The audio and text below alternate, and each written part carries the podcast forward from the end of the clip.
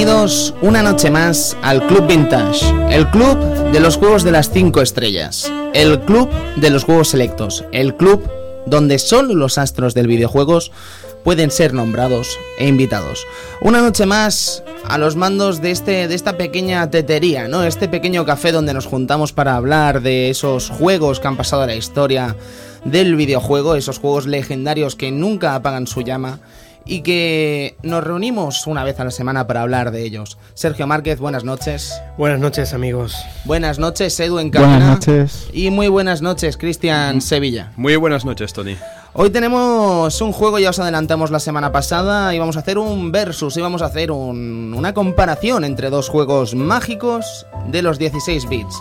Mágicos por la factoría que le precede y mágicos por la gente que está detrás y mágicos también por las empresas que están detrás. Hablamos, por supuesto, del Aladdin de Super Nintendo y el Aladdin de Mega Drive. Capcom, Virgin, Dave Perry, Shinji Mikami, Disney, Sega y Nintendo. ¿Cuántos nombres buenos para un programa que esperemos que sea igual de bueno? Señores, nos vemos ahora.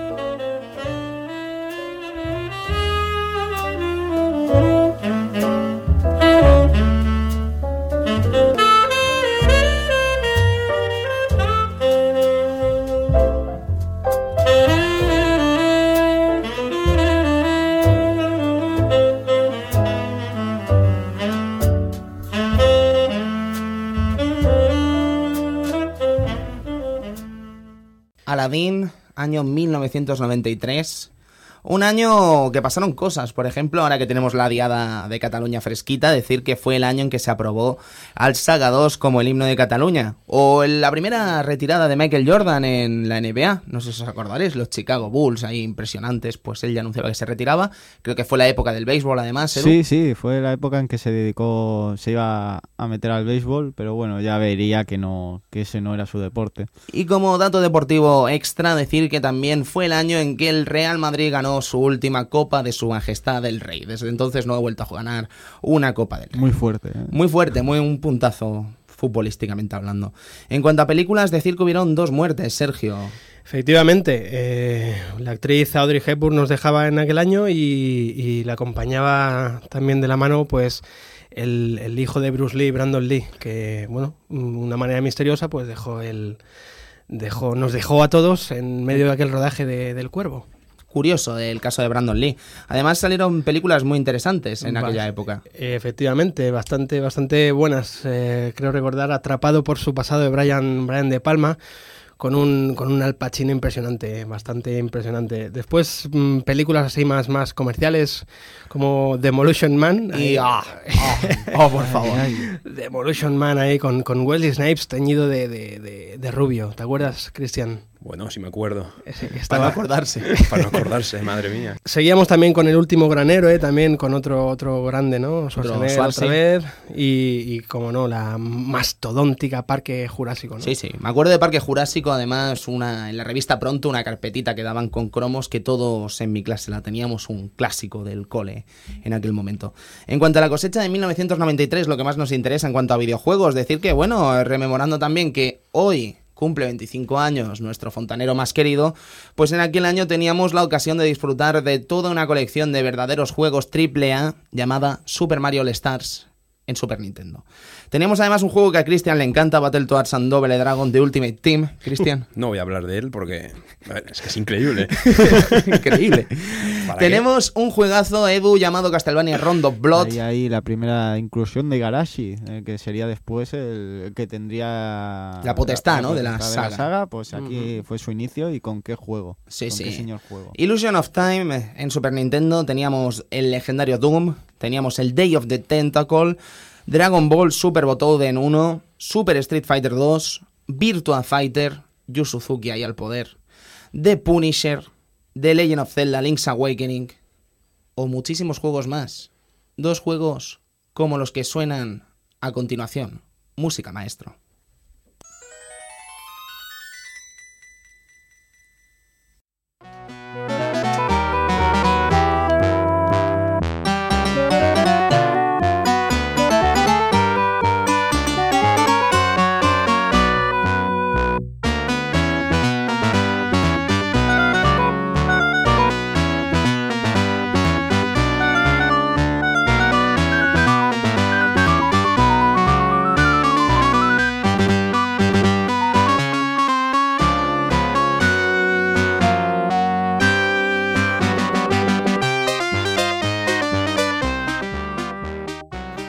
Pues bueno, en el año 1992 resulta que Disney pues decide hacer la película, una de las películas más destacables de la factoría.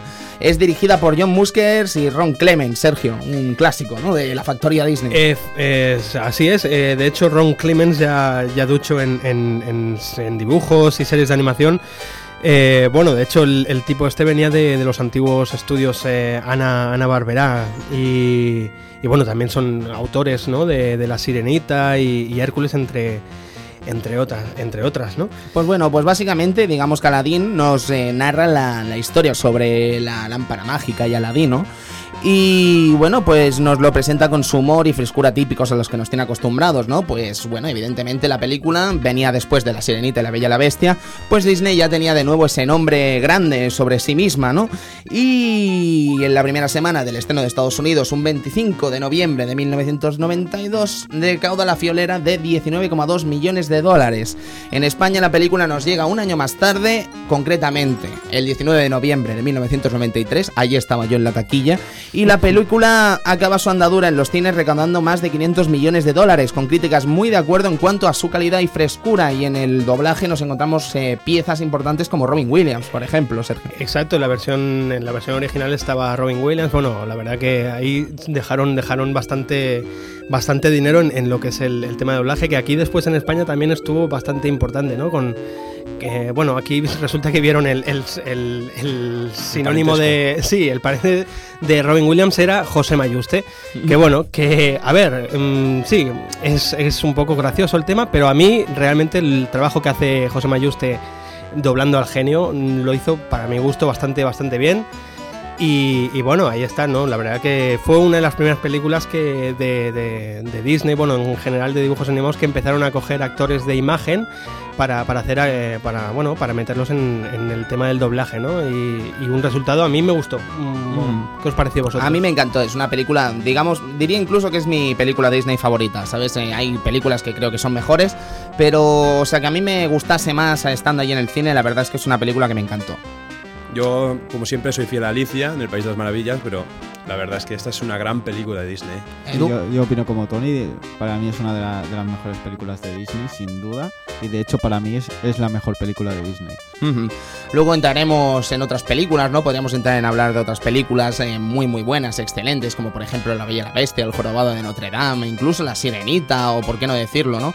Pero a la hora de la verdad, pues bueno, esta la verdad es que yo creo que a los, a los nenes de la época nos llegó hondo por ser casi una película más eh, dirigida, ¿no? A esos niños que a las niñas Disney, ¿no? La Bella y la Bestia y La Sirenita parecía como más de niñas.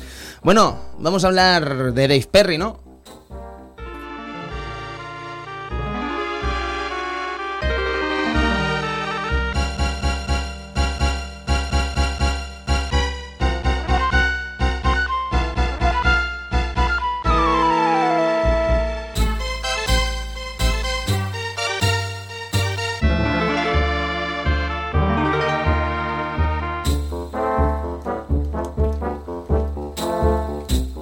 Chicos, Dave Perry, Virgin Interactive, vaya dos nombres, ¿no? Vaya, vaya personaje. Así a bote pronto, si yo os digo Dave Perry, ¿qué me contestáis? Juego, por ejemplo. Pues eh, Cool Spot. Cool Spot, Cristian. Edward Jim. Edward Jimmy, ¿tú, Edu? Edward Jim. Edward por- Jim, por lo sabe. Dios. Lo sabe Dios. He quedado como el, el freak, el raro. Pero Cool Spot es un clasicazo también, ¿eh? Ahí el logotipo de 7-Up, ¿no? Esa cosita roja, pues hacemos un personaje. Eh, efectivamente, o con, no sé, una ficha ahí con, con gafas de sol, eso no tiene... Eso siempre sí. triunfa y no tiene por qué. O sea, es una ficha roja con unas gafas. Si no te gusta, el Tiene problema es tuyo. carisma. Es verdad. Carismático. Yo os, os diría también Global Gladiators. Ahora, ahora hablaremos de todo este tema, ¿no? Pero bueno, Dave Perry. ¿Qué contar de Dave Perry? Probablemente uno de los desarrolladores más importantes de la historia en Europa. Irlandés, nacido en 1967, se da a conocer con 15 años, escribiendo libros donde explica distintos recursos de programación que utiliza para crear, pues, juegos en Spectrum ZX81. Eh, Microgen, un amigo Sergio, ¿te Mi- suena? hombre, por favor, Microgen. Eh, los que vivimos aquella época, que no, bueno, supongo que somos bastantes, pues mm, creo que todos nos acordaremos de la famosa saga de Wally, bueno, que se le llamaba así, entre, según también, ¿no? Según qué barrios de, de, de Barcelona, etcétera, ¿no? Pues se le llamaba saga de Wally con aquellos el Three Weeks in Paradise, Pijamarama, Everyone's a Wally y el último, bueno, no los he dicho correlativo, o sea, mm, cronológicamente, pero bueno, el último que faltaba era Herbert's Dummy Run. Y eran, eran un juego así bastante, bastante curioso, muy gracioso, con unos personajes, una familia mm, que, bueno, más o menos las transportaban siempre en- al principio en una mansión, luego en una, en una isla desierta y tal, ¿no? Y, eran como un tipo de aventuras, de historias así mm, mezclado con plataformas, ¿no? Que tenías que encontrar ciertos objetos para desbloquear una pantalla donde no podías pasar y tal. La verdad que son juegos muy que hechos con mucho, con mucho amor y que la gente así que los que los vivimos, pues los recordamos con mucho cariño, ¿no? Pues mira, resulta que como programador precoz que se le llama este Dave Perry, a los 17 se muda a Londres, donde desarrolla ports y juegos nuevos como Paperboy 2 o Smash TV. Dado el éxito, atención a esto, que dado el éxito como desarrollador es contratado por Virgin Games a principios de los 90 y bueno, y esto le obliga a mudarse a los Estados Unidos para desarrollar juegos de, de la calaña de Global Gladiator o juegazos como Cool Spot en Genesis y Master System. Eh, después del éxito producido por estos dos últimos, eh, pues bueno, Perry forma en 1993 un equipo de programación llamado Shiny Entertainment, nombre que le da la canción Shiny Happy People del grupo REM, y donde realiza joyas de la talla de Earthworm Jim. Luego, por ejemplo, en PC tenemos otros titulazos como mi queridísimo MDK o Mesaya, el querubín más violento que creo que se ha visto en PC y compatibles.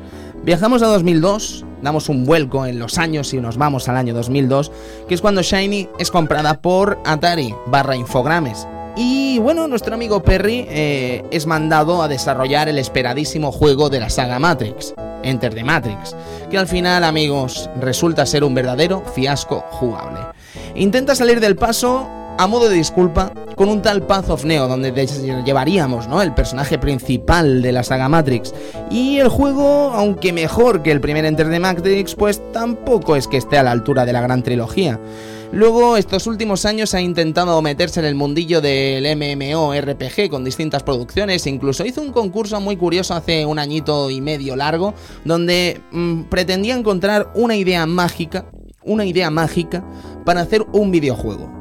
Y la idea más interesante la llevaría a cabo él con la persona que le daba esa idea. ¿Vale? Entonces estamos a la espera de ver qué pasa de tan mágica idea, ¿no? Porque claro, Dave Perry tiene un nombre y quizás salga bien, pero no tendría por qué salir bien tampoco. De hecho, de hecho era, era el, el fin, el, el fin del juego este, ¿no? De un, un M, MMORPG. MMORPG, exacto, ¿no? Ese era el, el premio, ¿no? Creo. Exactamente, sí, sí, sí, sí, hacer, desarrollar ese MMORPG codo a codo con nuestro queridísimo amigo Dave Perry. Lo que pasa es que, claro, esto parece ser que lo anuncia con Acclaim Games y Acclaim Games eh, ya no existe. De hecho, hace pocas semanas se anunció que Acclaim Games, lo poquito que quedaba de ella, ya mm, no existe como tal. Así que veremos cómo sigue el tema. Pero Dave Perry ya anunció ciertas cosas sobre su nuevo juego y a la espera estamos de ver tan deseado y anhelado proyecto.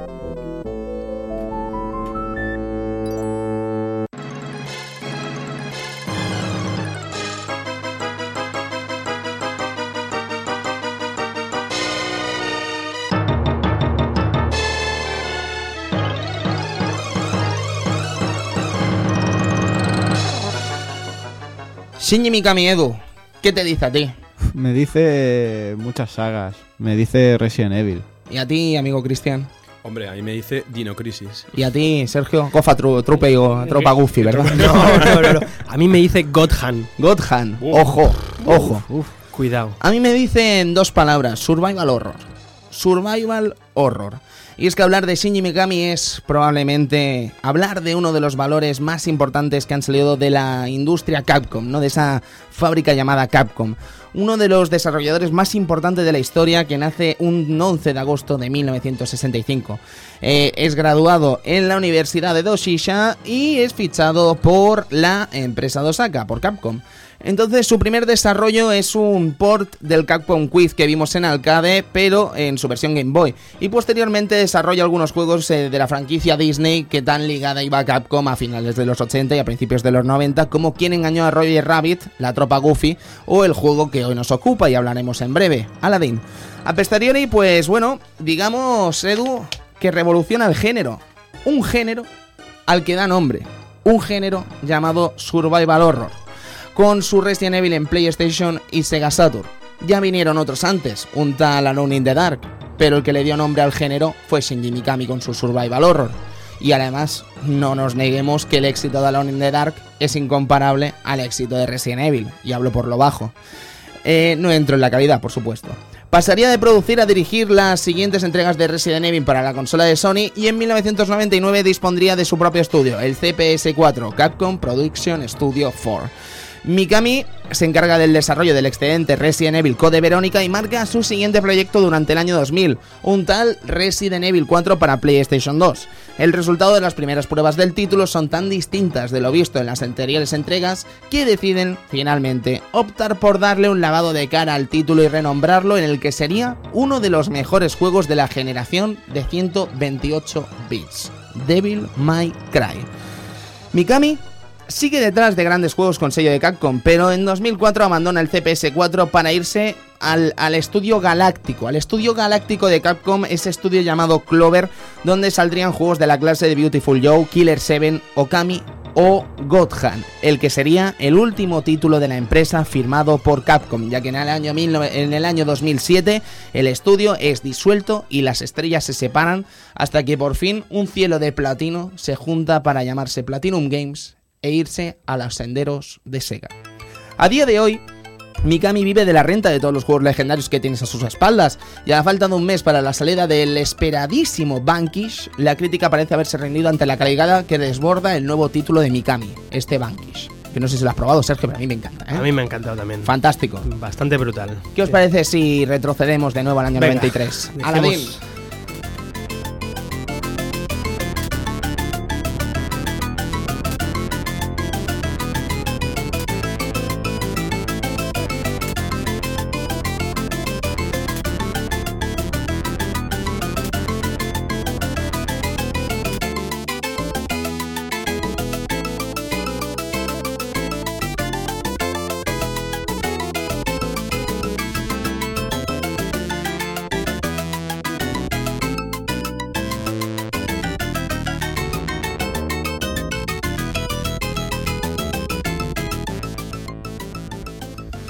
Dave Perry, Mega Drive.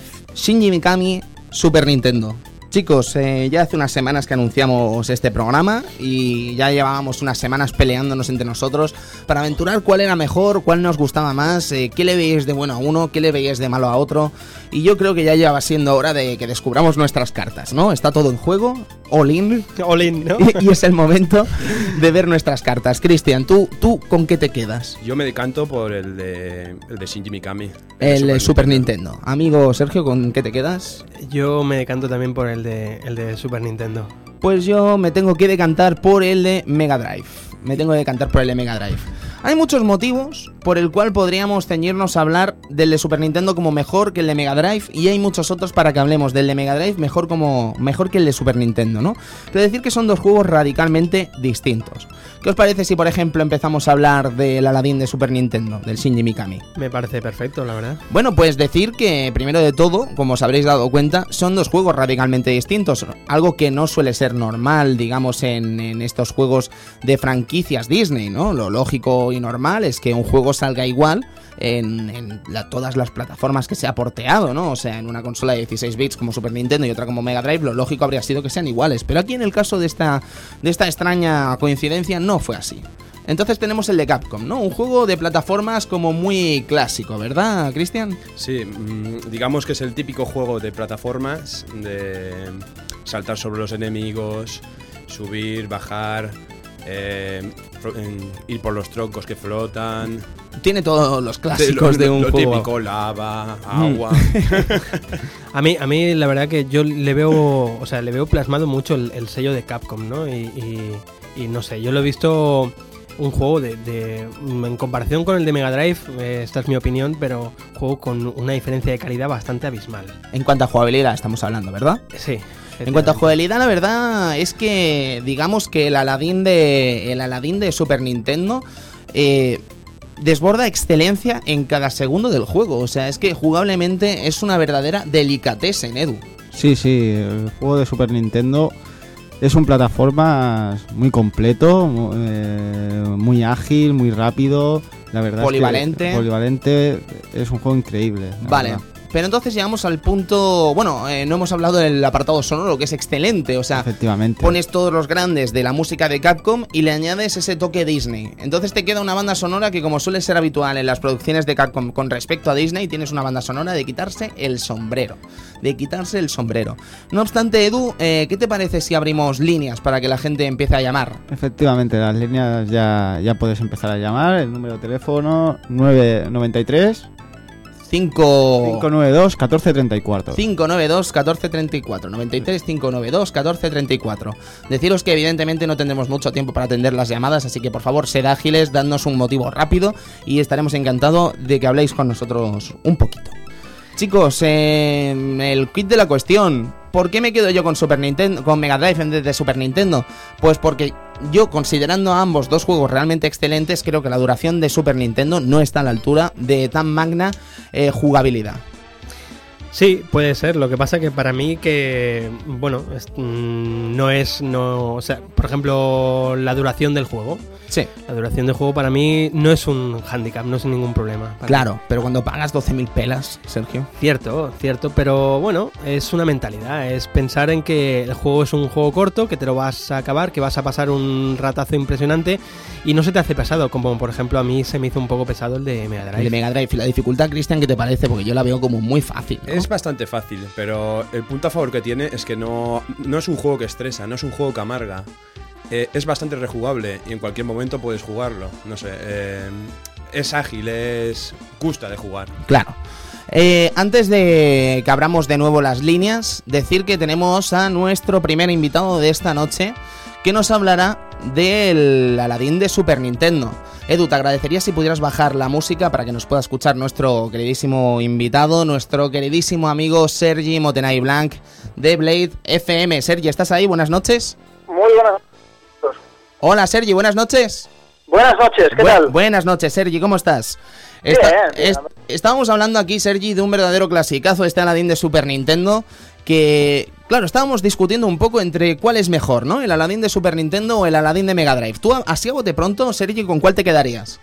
Hombre, yo me quedaría con el de Mega Drive. Con el de Mega... Eh, sí, yo me quedaría con el Mega Drive. Creo que en este en este caso se come un poquito, un poquito con patatas al de Super Nintendo, un poquito para mí, eh, para mi gusto. Sí, sí, por, tipo ej- de juego. por ejemplo, jugablemente, ¿prefieres el de Mega Drive al de Super Nintendo, Sergi?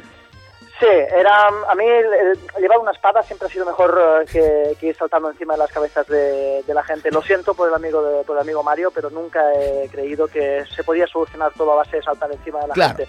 Edu, que Edu- tiene una teoría al respecto del sable de Aladdin. Y es que el, al- el sable de Aladdin era como que vendía más el juego de Mega Drive porque Aladdin llevaba sable, ¿no? Edu, eso, Totalmente. eso es como más atractivo. y Es más atractivo para la gente. Es cierto, es cierto. Aunque después en la peli lleva el sable tres segundos escasos. Tres segundos.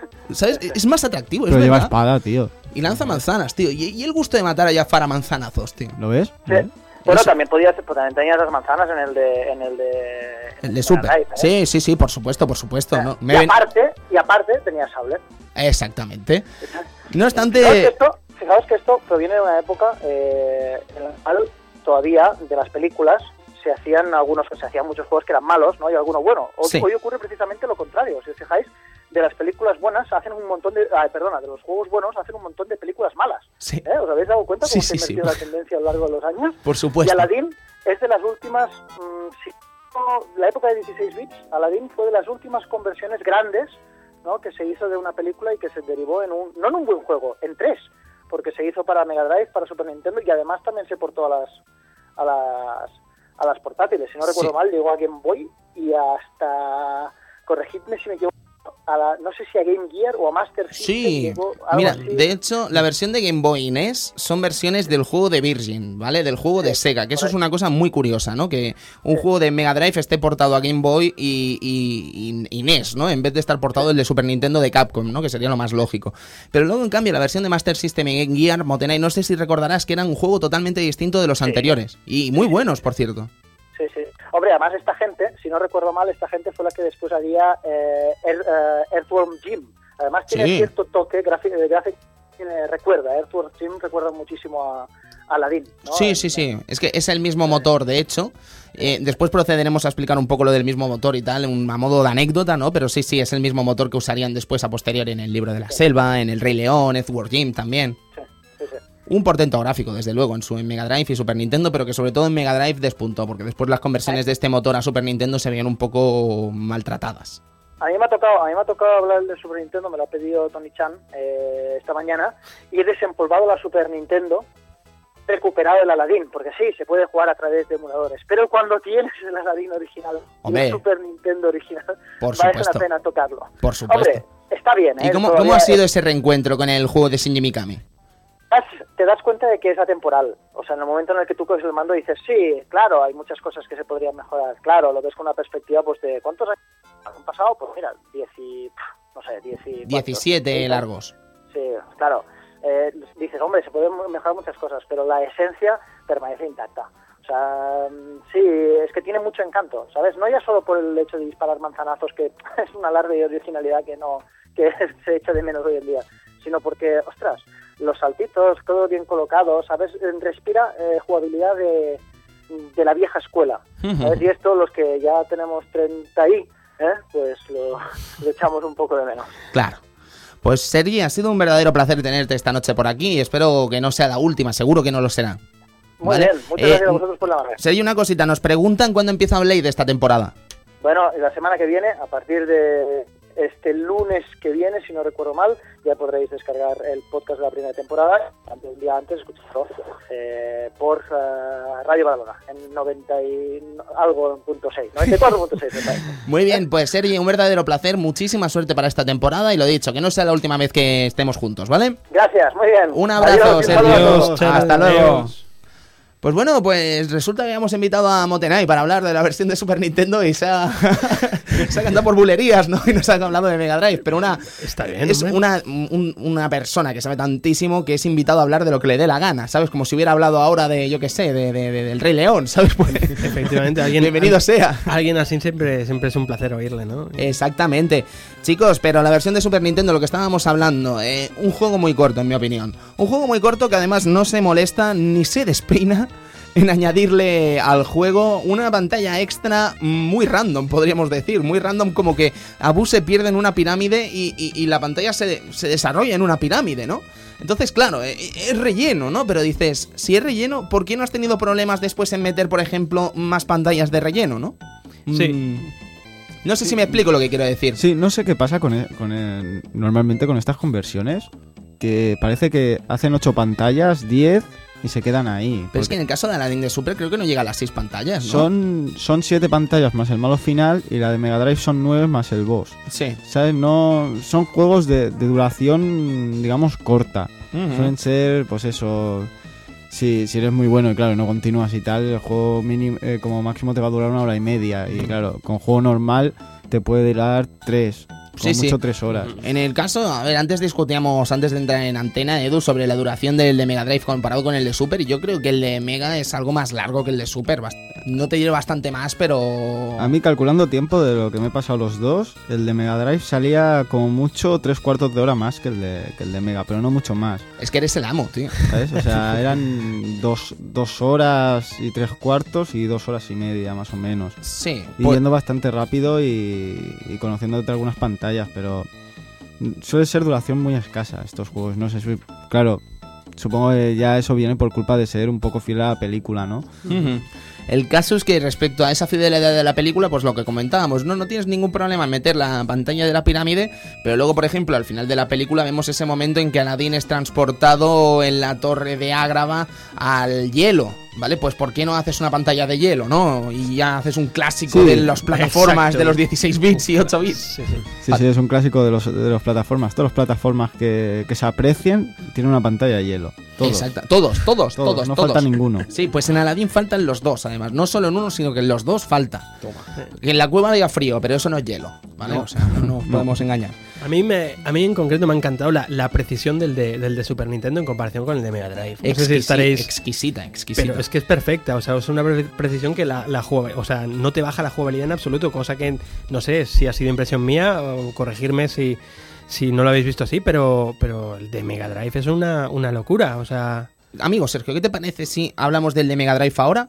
Y después empezamos a comparar y a tirarnos palos entre nosotros. Es una idea fabulosa. Mira, me viene fantástico esta canción y, y voy a romper lo que acabo de decir porque me apetece comparar, ¿vale? O sea, la pantalla del genio compara de la Super Nintendo comparado con el de la Mega Drive es como comparar al Real Madrid con...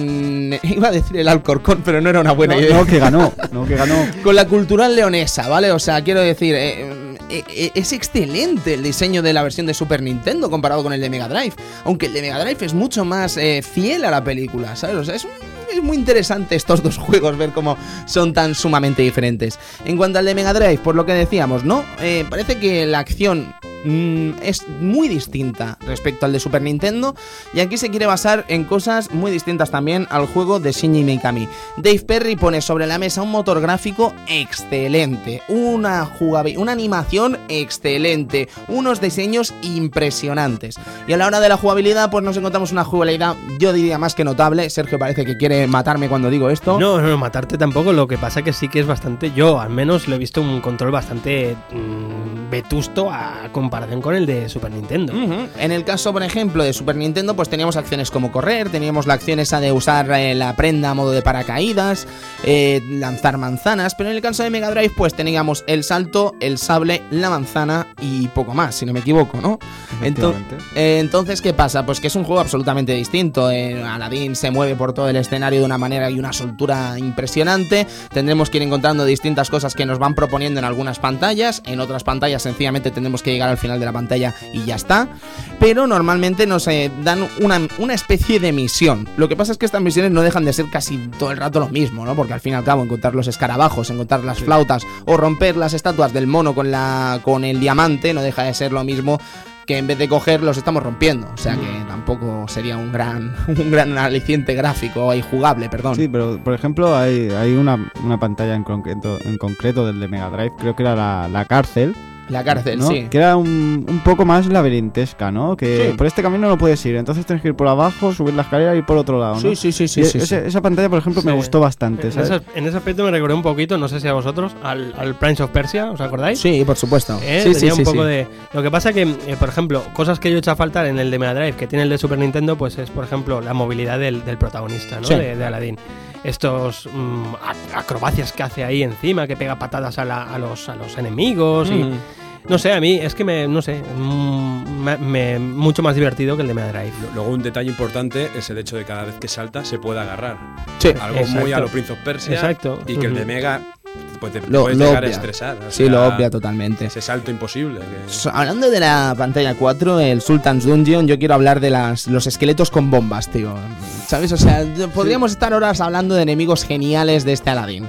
Sí, la Porque si algo que- tiene el Aladdin de Mega Drive es el diseñaco de los enemigos. Sí, son curiosos, pa- parecen sacados de, de- de otro tipo de, de- película o de cualquier otro tipo de serie, pero quedan bien, quedan bien. No, no, en el caso de, por ejemplo, estos, eh, lo que vendría a ser, por ejemplo, los esqueletos, o lo que vendría a ser en la Cave of Wonders, la, la Cueva de las Maravillas, lo que vendrían a ser esas estatuas que te lanzan Sí, eh, cosas y demás, pues sí que es verdad que parecen distintas, pero todo lo que vendría a ser enemigos que son sacados de la película son para sí. quitarse el sombrero, porque Aladdin de Mega Drive tiene una cosa que no tiene la versión de Super Nintendo, y es Final Bosses.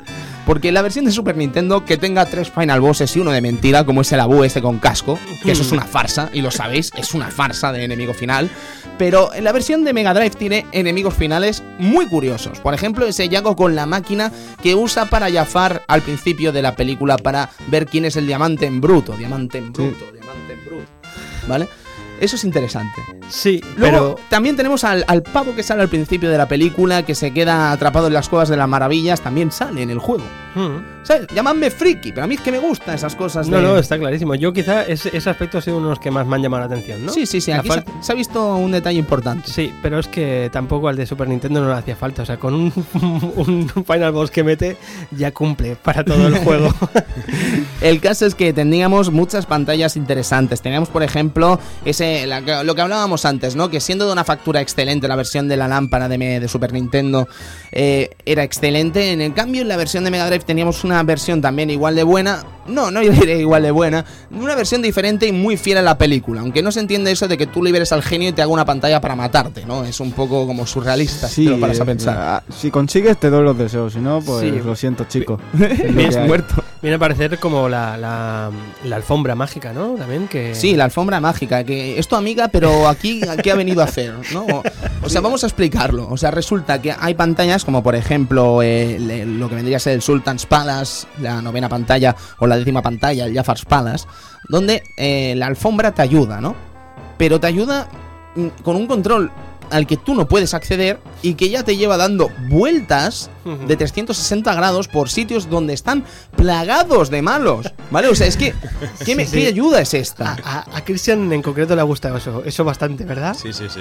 Le ha encantado. Pasa, pasa que la de Super Nintendo no es que fuera también muy de agradecer la pantalla de la lava. No, no, pero hablando de lava, Cristian, Rook Ride, la séptima pantalla, esa donde vamos con la, la, la- la alfombra eh, atravesando el mapa. Almóndigas, ¿no? Almóndigas, tío. Impresionante, ¿sabes? O sea, esa, la pantalla sexta, la Escape con las albóndigas detrás, con un factor de time attack incluso, que a mí me parece muy interesante, pero con saltos que, que cuestan, ¿no? Que son tan medidos que a veces cuestan. Yo he llegado a pensar que el juego estaba hasta mal hecho a veces. Eh, ¿Sabes? Porque parece que hay paredes que no son paredes, son, son continuas, ¿sabes? Sí, bueno, no solamente lo llegó a pensar. Y eso es una cosa que, por ejemplo, se ve muy claro en The Desert, en la segunda pantalla. Que hay veces que parece que estás atravesando una pared, pero resulta que no te deja pasar porque no. O la atraviesas pensando que no la vas a poder atravesar y resulta que sí porque sí. Una cosa muy Sí. curiosa que yo creo que deberían haber dejado un poco más clara. Sí, pero Tony, eh, yo sé de que en la pantalla novena, en el Sultan's Palace, hay algo que te ha llamado eh, la atención especialmente. ¿Qué es? Dímelo tú. Ah, ah, ah, ah, perdón, sí. La FX, tío, de los flamencos, Eso que al es. ser pisoteados en su pico, sueltan un graznido que dices esto porque es así, ¿no? O ¿Qué, sea, qué hacen? ¿Qué hacen? O sea, no sé, es un, es un ruido imposible de imitar, chicos. Es que no, no sería capaz de deciros qué hace. Sí, Porque es que me están dando hasta ganas de llorar. O sea, es, Es que es es impresionante. maravilla. Y Edu, ¿qué opinas de los de los camellos que saltas y escupen? Impresionante. ¿eh? O sea, o sea, es, es un factor que el de Super Nintendo no tiene y mira, Sí, mira, mira. pierde. Ahí, Sí, sí, sí. claro. pierde. Me gusta mucho, por ejemplo, en la pantalla 2 ese detallito en que se ven unas cuerdas con eh, la cabeza, con el casquito de Mickey, de los... sí, Mm. ¿sabes? Hay detalles muy curiosos y muy graciosos en cuanto al universo Disney. Decir, señores, el apartado sonoro. El apartado sonoro de Mega Drive pierde de goleada con la versión de Super Nintendo. Hombre. Eso no hay duda alguna. Pasa, que las melodías de Super Nintendo son un pelín libres, ¿no? Libres, pero, pero con bonitas. calidad Capcom. Exacto. Claro, Sí. y Capcom, si en algo no falla, es en la música, caballeros. A mí, a mí lo que me gusta es que han, han reversionado un poquito los temas originales de la, de la película, ¿no? Se los ponen ahí y los han re- re- reeditado, ¿no? Ellos a su, a su rollo, ¿no? Y es, es, no sé, para mí es un placer escuchar esas piezas. Y hablando de finales, ahora sí que vamos a comparar entre la versión de Super Nintendo y la de Mega Drive. Super Nintendo, un adjetivo para ese final. Fácil. Eh, adjetivo para la versión de Mega Drive. Triste. sí, no, Triste. no hay más. Sí, no, no, porque, o sea, tú no puedes enfrentarte No, a Jafar en la versión de Mega Drive. Ya en la portada te sale Jafar y dices, madre mía, esto va a ser un match increíble, ¿no? Y resulta que tras dar varios manzanazos en la cabeza a Jafar, este se convierte en una serpiente de tu tamaño, cuando la peli era sencillamente gigantesco. Y, y bueno, y, y a manzanazos lo matas, ¿no? Es que es ridículo si te lo paras a pensar. Claro, que luego- es lo que dice nuestro amigo Motenai, ¿no? También es un poco ridículo que te salten encima y te mueras, ¿no? O sea, en todo caso te provocará un lumbago, ¿no? Pero, pero en el caso de, de- de- de la Super Nintendo, pues tienes un enemigo pues muy contresco, ¿no? Muy, muy grande, muy, muy interesante. Pero visualmente no me dirás que no, que en cuanto a monstruo final, o sea, Final Boss, no tiene comparación el de Super Nintendo con el de Mega Drive. Gráficamente, yo creo que es el único punto en el que podemos decir que la Super Nintendo le da sopas con onda a la versión de Mega Drive. Mm, pero descaradamente, vamos. Sí, pero es que eso huele a que hay algún, algún problema en el desarrollo de ambos, porque es que no, no es normal. O sea, no es normal en el caso de la Super Nintendo que sea tan corto y en el caso de la Mega Drive que tenga despuntes tan extraños como el del enemigo final, ¿sabes? Parece que algo les hizo tener prisa a la hora del El desarrollo. tiempo, el tiempo, se les echa encima. Si tienen que hacer un juego a- de adaptación de película, normalmente pero- pasaba mucho este tema. Claro, pero quédate con esta cosa, Edu, que la película sale un año antes en Estados Unidos y que desde que sale el juego hasta que eh, vemos, o sea, desde que vemos la película hasta que sale el juego pasa un año. ¿Sabes? No sé, em, entiendo que con la salida del VHS en Estados Unidos, pues bueno, tienes un nuevo despunte que puedes aprovechar Sí, y o puedes eso sacar el juego. para, o para que no se acabe el filón. Claro. ¿Sabes? Que la Y tenga que hacer porque que si la hacemos seis meses después, la gente, como se olvide de Aladdin, la, la hem- la hemos liado. Porque Claro, este y, no va a tener y sentido. recordemos también que la industria del videoclub en Estados Unidos en estos momentos, a principios de los 90, es muy importante. Entonces, el, el hecho de que esté el VHS en el videoclub y el videojuego al lado, el Nintendo que le llaman al lado, pues también es eh, Sí, sí, sí. importante y un filón para los videoclubs y desarrolladores, distribuidores y toda la parafernalia que está metida en este mundillo. Así que ya os digo, me parece muy curioso este aspecto y creo que va a ser hora de ir comparando cositas.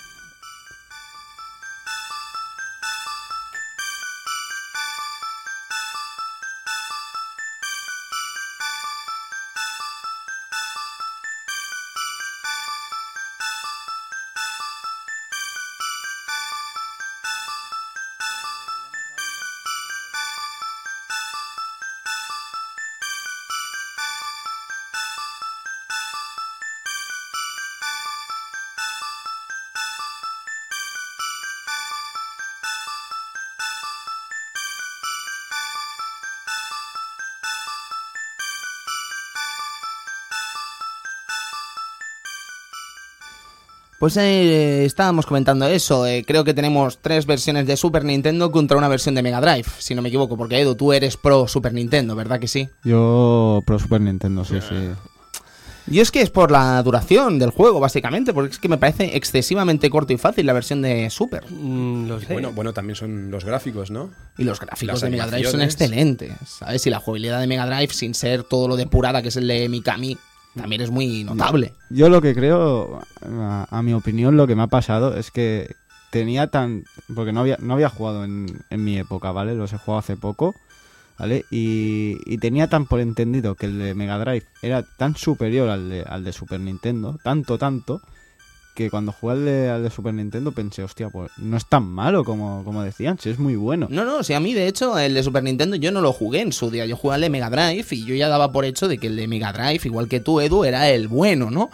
Pero resulta que al jugar el de Super Nintendo descubrí un verdadero juegazo, una excelencia jugable que a la hora de verse encumbrada por una duración a la altura de dichas circunstancias jugables, pues resulta que falla, tiene un Sí, sí. fallo ahí Pues, descomunal. claro, yo ya pensando que, que era malo el título, me encontré con un buen juego. Y al de Mega Drive, pues me pasó lo contrario, ¿no? O sea, me esperaba un juegazo y me encontré un juego que era bueno, pero pensé, pues, pero tampoco es tan bueno como, tan, tan, tan, tan bueno y tan, tan buen, superior como el de, como el de Mega, como el de Super Nintendo. Sí, bueno, y también estamos, estamos hablando de que, de que no hay tanta diferencia de, de duración, Tony.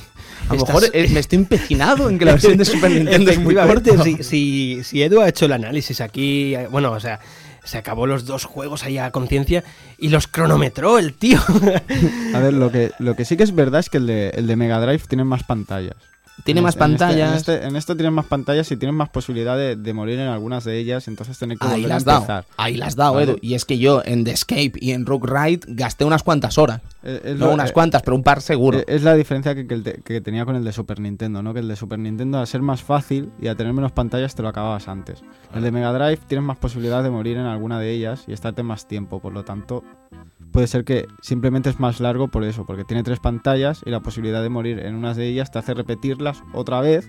Y claro, ya Claro. no son tres pantallas, pero que 10 minutos por ellas, por ejemplo, ya es media hora. Sí, pero ya, que repetir, pero ya buscamos un reto ahí mayor, Edu, que la versión de Super Nintendo, por ejemplo. Porque Mm. la versión de Super Nintendo, me reconoceréis que el único reto que tiene es encontrar los diamantes rojos.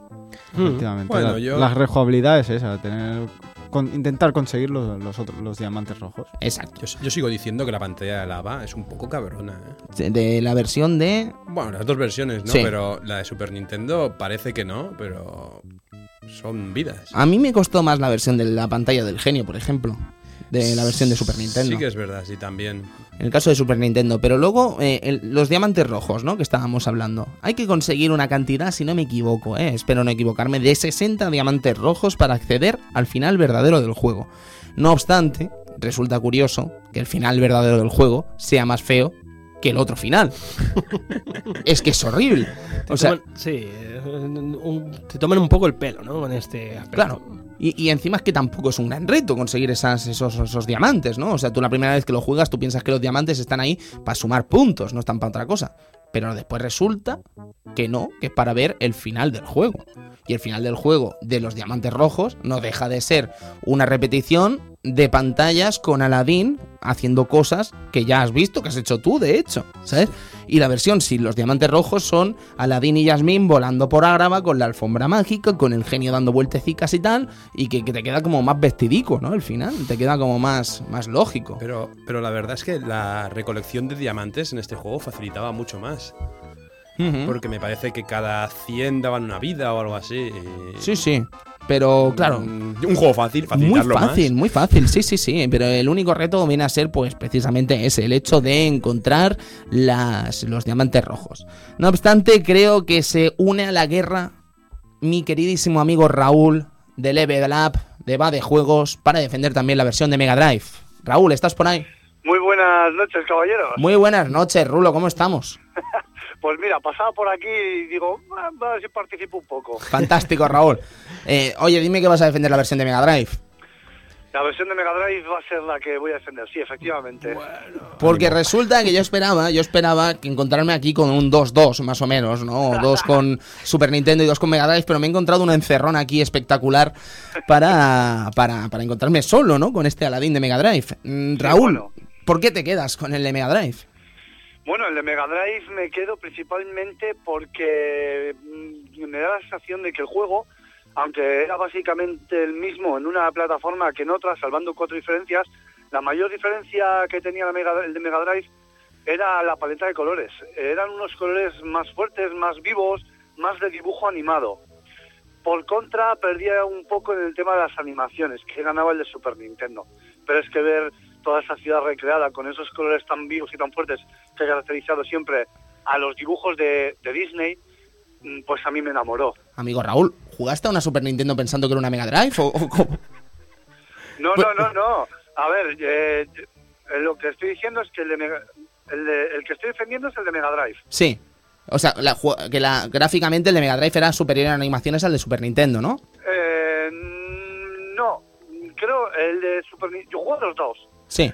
pero de los dos me quedo con el de Mega Drive, que las animaciones eran un poco más, eran un poco más suaves, había más dibujos para una animación en el de Super Nintendo que en el de Mega Drive, pero por contra el de Mega Drive tenía la paleta de colores más rica, más vivos, Sí, los sí, colores sí, más sí. vivos.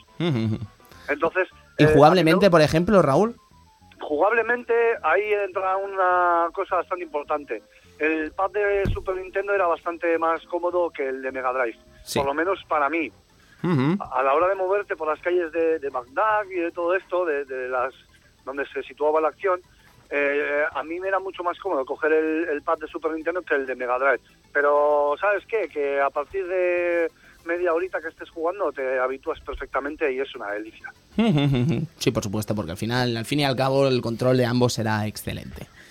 No obstante, Raúl, eh, sonoramente supongo que no habrá dudas que la versión de Super Nintendo está ahí dándole caña, ¿no? Pues la versión de Mega, el chip de la Mega, Cristian, por Sí. mucho que nos duela. Sí, eso es verdad, eso es verdad. La verdad que Super Nintendo ahí se llevaba bastante el gato al agua. Sí. O sea, jugaba con ventaja, hay Sí. que decirlo. Aunque las composiciones de Mega no son malas tampoco, ¿eh? Porque, por ejemplo, tenemos la canción del desierto que a mí me encanta. la Sí, segunda sí, pantalla. están- Qué gran momento con la canción del desierto. Era mu- era mágico, es que era mágico. Lo que pasa que el de el de, el de Mega Drive eh, tenía ese toque ese toque tan tan eh, viejuno, tan viejuno y el de Mega el de Super Nintendo tenía ese toque tan tan nuevo y de novedad pues por la máquina que era y cuando salió, etcétera. Y, y es que el de Mega Drive, al fin y al cabo, a pesar de, de- de que salió en una plataforma que no era obsoleta, ni mucho menos, eh, era un juego que, llenaba, era mágico porque tenía esos colores tan vivos, ese, en ese desierto que es el- lo que acabas de comentar tú, eh, luego no llega a ser tan rica y tan buena ni tan bien realizada por el chip gráfico que tenía el Mega Drive, pero a pesar de ello salvaba esa barrera con mucha dignidad porque en ningún momento entorpecía. O sea, había momentos que te parabas a escuchar el tracklist cuando te ibas a opciones, creo que había una opción que era que te dejaba escuchar las, las canciones que tenía el juego, como, como otros tantos de Konami o, Bet- o- etcétera, y, y la verdad es que era una gozada. Para mí Aladdin supuso pues pues una maravilla y aparte que yo pienso que es la mejor película que tiene Disney. O sea, Ujú, Eso estamos de acuerdo. Ahí sí, Raúl. ahí sí que las has dado, Raúl. Pues Eso es. Raúl, eh, que tenemos además una cosa importante que anunciar, ¿no? No sé si esperar a anunciarlo ahora o anunciarlo después, pero ya que estás aquí, pues creo que lo vamos a anunciar. Venga, dale. Que nos vamos a Juegos, ¿no? A Badejuegos. El club- Badejuegos.com. Sí, el Club. Vintage se va a Juegos. Vamos a estar ahí para descargar desde Juegos. Vamos a estar con todos los contactos desde Juegos y vamos a estar en el foro de Juegos también. Exactamente. Así que es un placerazo anunciar esto, Raúl, ya que estás aquí. Hombre, por supuestísimo que nos encanta, estamos mm, congratulados los dos de, de colaborar y estoy seguro que de esto solo pueden salir cosas muy buenas. Por supuesto que sí, de la unión nace la fuerza y seguro que haremos cosas interesantísimas juntos. Eso es. Amigo Raúl, ha sido un verdadero placer tenerte como invitado esta noche. Así que Muchas espero gracias. que no sea la última y seguro que no lo será. No, no lo será, no. Así que lo dicho, nos vemos por el Club Vintage, amigo Raúl. Un abrazo a todos. Un abrazo, Raúl. Chao. Aquí están pues las opiniones distintas de cada uno, ¿no? Desde luego que cada uno puede tener opiniones muy dispares respecto a los dos juegos y aquí las opiniones de Raúl pues nos han demostrado que pueden ser distintas de las nuestras o de otros. Efectivamente, la verdad que, bueno, son es su opinión y para eso estamos aquí, para escuchar las opiniones de la gente. evidentemente.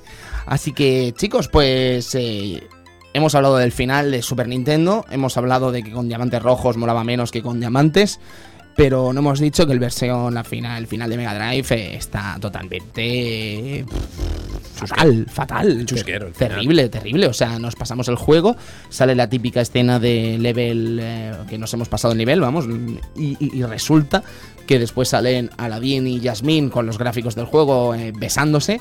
Sale bien de fondo y sale en la lista de créditos que encima es grotescamente grande. Sí, pero duraba más que la versión de Super Nintendo. Ah, mira, ves, otro Ahí punto a favor de Mega Drive, chicos. Que dura más. Anda, que- Eh, Tony, Sí, te quiero recordar que estás defendiendo la versión de Mega Drive. no, pues por eso, que es Vale, mejor, vale. porque contra más largo, más gente ha trabajado, ¿no? Ah, Entonces guay, demuestras, guay, hemos dado Ah, puestos, ah. hemos dado puestos de trabajo. Ah. Claro, claro. Media hora de crédito. No, chicos, a ver, lo que sí que quiero deciros es una cosa, no a vosotros, sino a, lo- a la audiencia, ¿no? Que, a ver, que a mí el de Super Nintendo de verdad que ha sido para mí un verdadero descubrimiento jugable, porque es que es excelente, me ha encantado y, el hecho de que sea Shinji Mikami es que desborda calidad por todas partes, pero decir eso, que sencillamente lo que más me ha dolido, ¿no? Esa, esa, esa duración que no creo que está a la altura de la excelencia jugable que se le supone que es a este Aladdin.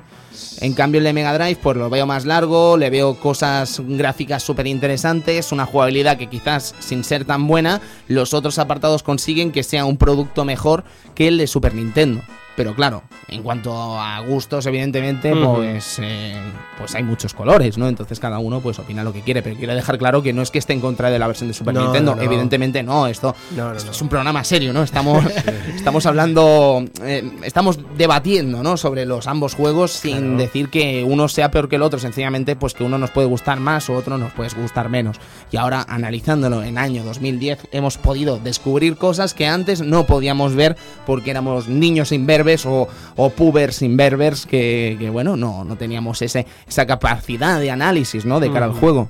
Quieras que no, estamos ante, ante dos grandes, grandes juegos de, de aquella época y que, y que pues casi todos jugamos a, a esos juegos y quieras que no, en alguna de las dos plataformas, pues todos nosotros lo teníamos, mm, ¿o no? Sí, por supuesto que sí. o sea, claro que sí. Y lo que dice nuestro amigo Motenai, lo que ha dicho antes nuestro amigo Motenai, nada como disfrutar de Aladdin desde los mandos de una Super Nintendo o desde los mandos de una Mega Drive.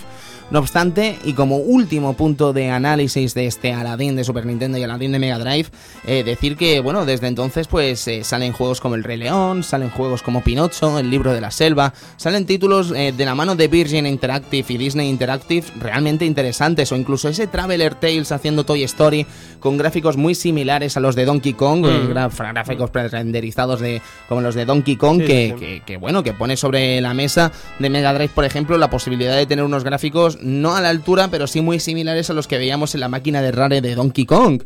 Entonces resulta que, que luego a partir de ahí hay como una especie de vacío ¿no? en el Disney Interactive, porque no más allá de eso no salen juegos a la altura de, de esta calidad. Bueno, eh, el Hércules no era tan malo, ¿no? El de PlayStation 1, ¿no? El de PlayStation 1. No, era tan malo, pero tampoco creo que fuera tan bueno. Hombre, cuando lo vendían con la demo de la. Bueno, cuando Sabía que habías jugado a la demo. Solo has No, jugado a no, la demo. no, ¿verdad? he jugado al juego completo. es que todo el mundo ha jugado a la demo porque venía con así. el demo 1. No, Vale. Venía con el Palue Pack, con la demo 1. sí. Exactamente, Pero- todos hemos jugado la demo. es No, una cosa muy curiosa. No he llegado a jugar al juego completo. Ah, ¿ves? No, he jugado al juego completo, pero no me lo he llegado a completar nunca. ah, bien, bien, bien. Pero no era un juego malo. no, no lo era. en no era de la calidad de lo que podía haber sido. el- bueno, lo que era el Aladdin de la. De la bueno, la- el Aladdin de la Mega Drive o el Rey León, el Aladdin de la Super Nintendo también. Pero no era mal juego. ¿A ti qué te parece esto, Edu? Y, eh, a ver, los juegos de Disney desde la época esta de los, de los 16 bits, no sé si después en los 32, lo que pasa es que perdió importancia bastante el tema de, de Disney en los juegos. No sé, en, en la época de 32 bits, juegos que disfrutemos de, de Disney hubieron bastante menos que, que en 16 bits y ya más adelante Sí, ha yo ido creo. bajando. Y no sé si es por calidad, a lo mejor es que ya no interesaba tanto a la gente comprar un juego de, de una saga de Disney. Quizás se, se dan cuenta del factor churrero que es vender juegos más baratos y que la gente los va a seguir comprando, Sergio. Puede ser eh, que hayan encontrado una fórmula con la que, ¿no? Que encontrasen en aquel momento una fórmula con la que hacer juegos fáciles, rápidos y, y- y que diesen dinero, dinero rápido, porque la verdad que eh, no sé si estáis conmigo, pero la mayoría de juegos de, de, de Disney eran muy por la misma pauta todos, ¿no? Sí, sí, Un sí, poquito muy parecidos. Sí, sí. Pero bajando la calidad de forma alarmante a partir del año 1996, 1997, ¿sabes? Ahí empieza a haber una bajada Mm. de calidad más bien importante, ¿sabes? Si ahí quedan ejemplos de juegos más bien pobres, como por ejemplo Tarzán, las aventuras interactivas de Mulan que son ridículas, eh, juegos, claro, que son para un público distinto, ¿no? Mm. Pero, pero evidentemente eh, no creo que estuviese que fuese tan difícil, ¿no? Hacer un producto digno para gente que aún puede jugar a esos juegos de Disney, ¿no? Y yo creo que hasta casi la llegada de Square, Squaresoft todavía con ese Kingdom Hearts mm, sale más bien poco interesante de Disney. ¿Sabes? O sea, desde que Capcom deja de dar la mano a Disney y desde que Virgin Interactive comienza a bajar de forma alarmante la calidad, yo creo que hasta la llegada de Squaresoft con su Kingdom Hearts, mm, pocas cosas vimos de Disney que realmente despuntaran en el universo de los videojuegos y Disney. A ver qué hace nuestro colega con Epic Mickey, ¿no? Epic Mickey, sí, que pintaba muy bien, pero en el E3 algunos decían que, que la demo era buena, otros decían que no era para tanto. Mira, Warren Spector es un mago, ¿sabes? Entonces seguro que saldrá un verdadero pepinazo. A mí lo, lo que vi del E3 parecía interesante, la verdad. Lo- el único, la única pega que vi yo a Epic Mickey fue el hecho este que cambiaron tanto el diseño, ¿sabes? Que decían, ahora tendrá este diseño, pero al final lo hemos cambiado a otra cosa. Bueno, Bueno, esta clase de juegos tampoco son comparables, ¿no? No tienen la presión de una película que se haya estrenado detrás, ¿no? Claro, efectivamente, claro, claro. aquí se Entonces, pueden tirar años de, de desarrollo que no va a pasar nada. bueno, pero también hay que decir que. O sea, se está. mm, se está apostando bastante fuerte eh, por este juego. Sí, sí, sí. Sí, sí, Es- sí. Desde la producción de Warren Spector, ya solo, Está, eso solo es un eso. dinero, ¿eh? De hecho, Edu, lo que más criticaban en el, en el E3 no era un poco el cambio de, el cambio de estilo, ¿no? Sí, que, habían hecho con, con el de look, ¿no? Así un poco tétrico y tal, y luego lo habían suavizado un poquito. Pero bien, bueno, eh, volviendo a lo, a lo de antes que Sí. hablábamos, yo recuerdo con sumo amor también la versión que hicieron más tarde del Rey León. Sí. Rey León era un verdadero juego... titulazo. Sí, sí, sí. Y exactamente igual en la versión de Super Nintendo y Sí, Mega Drive, ahí más sí. allá del apartado gráfico y sonoro, ¿no? Evidentemente, pero jugablemente hablando era exactamente lo mismo. Bueno, pero hemos venido a hablar de Aladdin, Sí. que es un gran juegaco. Un, buen, ju- un gran juego en ambas plataformas. A unos les gusta más uno, a otros les gusta más otro. Y decir, señores, que esto es lo último que nos quedaba por decir de este Aladdin. Espero que hayan disfrutado, espero que les haya gustado. Y les invitamos, por supuesto, amigos, a jugar a lo que vendrán durante las siguientes semanas. Cuatro semanas que tenemos por delante donde vamos a jugar a títulos verdaderamente interesantes, como por ejemplo, amigo Edu, música maestro, el que suena ahora.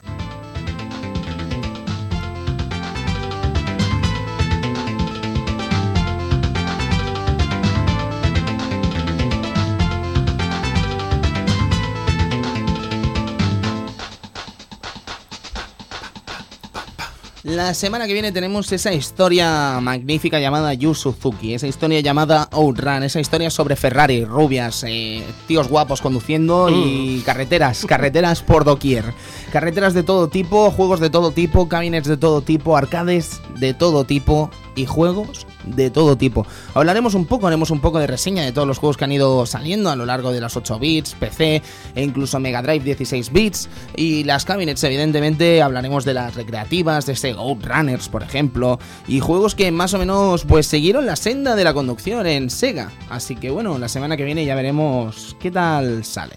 Si queréis jugar a este Outrun, evidentemente podéis acceder a él mediante los numerosos juegos que salieron en Master System y Sega Mega Drive. En la consola virtual seguro que tendréis unos cuantos juegos eh, diferenciados de esta popular saga.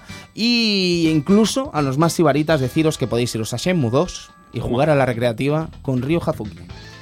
Amigo Sergio. Pues, ¿qué más? O sea, llevar a, a Ryo Hazuki y, y jugar a Outrun. ¿Qué, ¿Qué te falta? ¿La rubia al lado? ¿Qué te falta? La rubia, al la rubia al lado. Y cuando metes el dinero está ahí, o sea que ya está.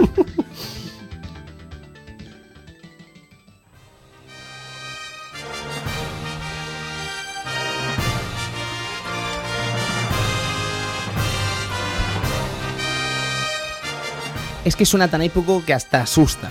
Qué temazo, Edu, madre mía. Qué, qué temazo. Terranigma. ma- madre mía. Terranigma, la historia de cómo un chico reconstruye el mundo, cómo, cómo ve avanzar ese mundo, cómo pasan las cosas, cómo siguen, cómo... Madre mía, qué verdadero titulazo, ¿Cómo, señores. ¿Cómo mola? Cómo mola. La lástima es que es bastante difícil de jugar, o sea, de acceder a él. O sea, que solo tenéis que acceder, solo a acceder a él mediante el mercado de segunda mano. O sea, que chicos, si tenéis la ocasión de jugarlo, realmente no dudéis en hacerlo porque es una verdadera maravilla y una joya que por él no pasa el tiempo. ¿Qué tenemos la semana siguiente, Edu?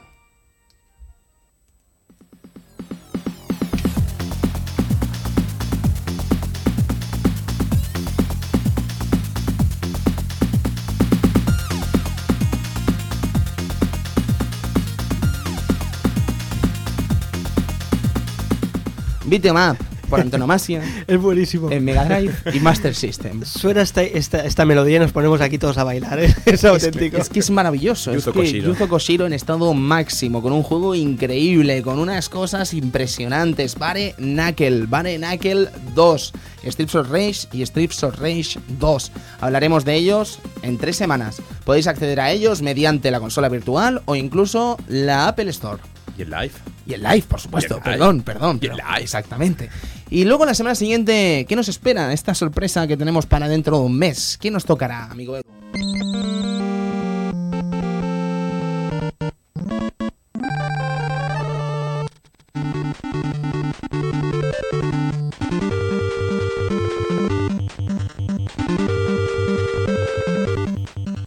Inafune, Capcom, Mega Man.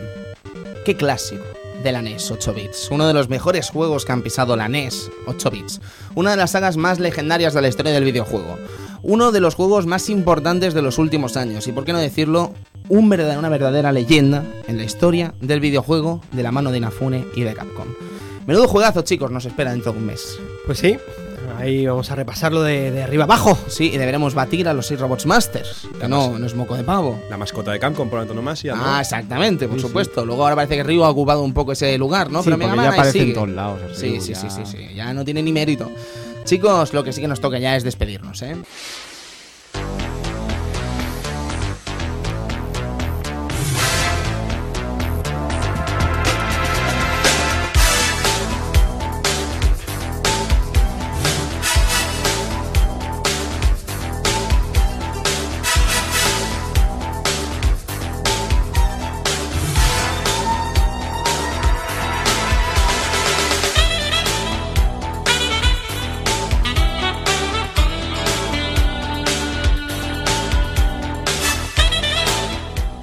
Bueno chicos, una semana más que acaba el Club Vintage, segunda edición del Club Vintage sin contar la piloto. Nos han comunicado que tenemos errores en iTunes. Parece ser que si lo descargáis a mano, si vais a nuestro programa y nos descargáis a mano, podéis descargarlo sin ningún problema. Evidentemente estamos detrás de, de ese error, de saber qué es exactamente lo que pasa y arreglarlo, ¿vale? Pero si hubiera algún problema, no dudéis en hacerlo de momento así. ¿vale? Dicho esto, podéis descargaros el programa desde arcadiagamers.com barra el Club Vintage, ¿vale? Ahí tenéis una especie, una, una, una, lista de los programas que están para descargar. Ya sé que no es bonito, pero es lo que hay, ¿sabes? O sea, están ahí los programas para descargar y sin ser un espacio realmente precioso, con un diseño interesante y tal, no es más que un fondo blanco con los links, pero bueno, uh -huh. es funcional. ¿Qué queréis que... Mientras no estemos en, en va de juegos, ahí para Exactamente, que pues... estaremos muy pronto. Efectivamente. Luego tenemos Evox, por ejemplo, también estamos por allí por Evox dando caña y tenemos el Twitter, el Club Vintage, twitter.com barra el Club Vintage. También estamos por allí a vuestro contacto. Esperamos estar en Facebook pronto. Chicos, ahora Y- sí que nos queda, perdón, eh, Eh, Sergio. eh, queda recordar el mail, ¿no? El mail, pueden, eh, el clubvintage arroba gmail.com. Ahí cualquier cosita, cualquier eh, idea, cualquier duda, cualquier opinión acerca de este Aladín de hoy, pues nos podéis también hacerlo, hacerlo llegar. Exactamente. Pues Sergio, nos toca despedirnos. eh, buenas noches. Buenas noches amigos y muchas gracias aquí por estar una, una semana más y gracias a vosotros también amigos míos y adiós. Adiós. Eh, Cristian. Buenas noches a todos y espero que os haya gustado especial, este especial de Aladdin. Esta comparación. Esta comparación. Y Edu.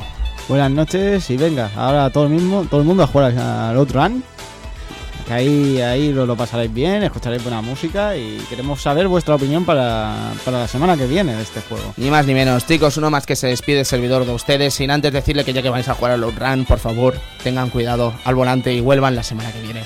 Señores, nos vemos, un abrazo muy fuerte y nos vemos en una semanita. Hasta pronto.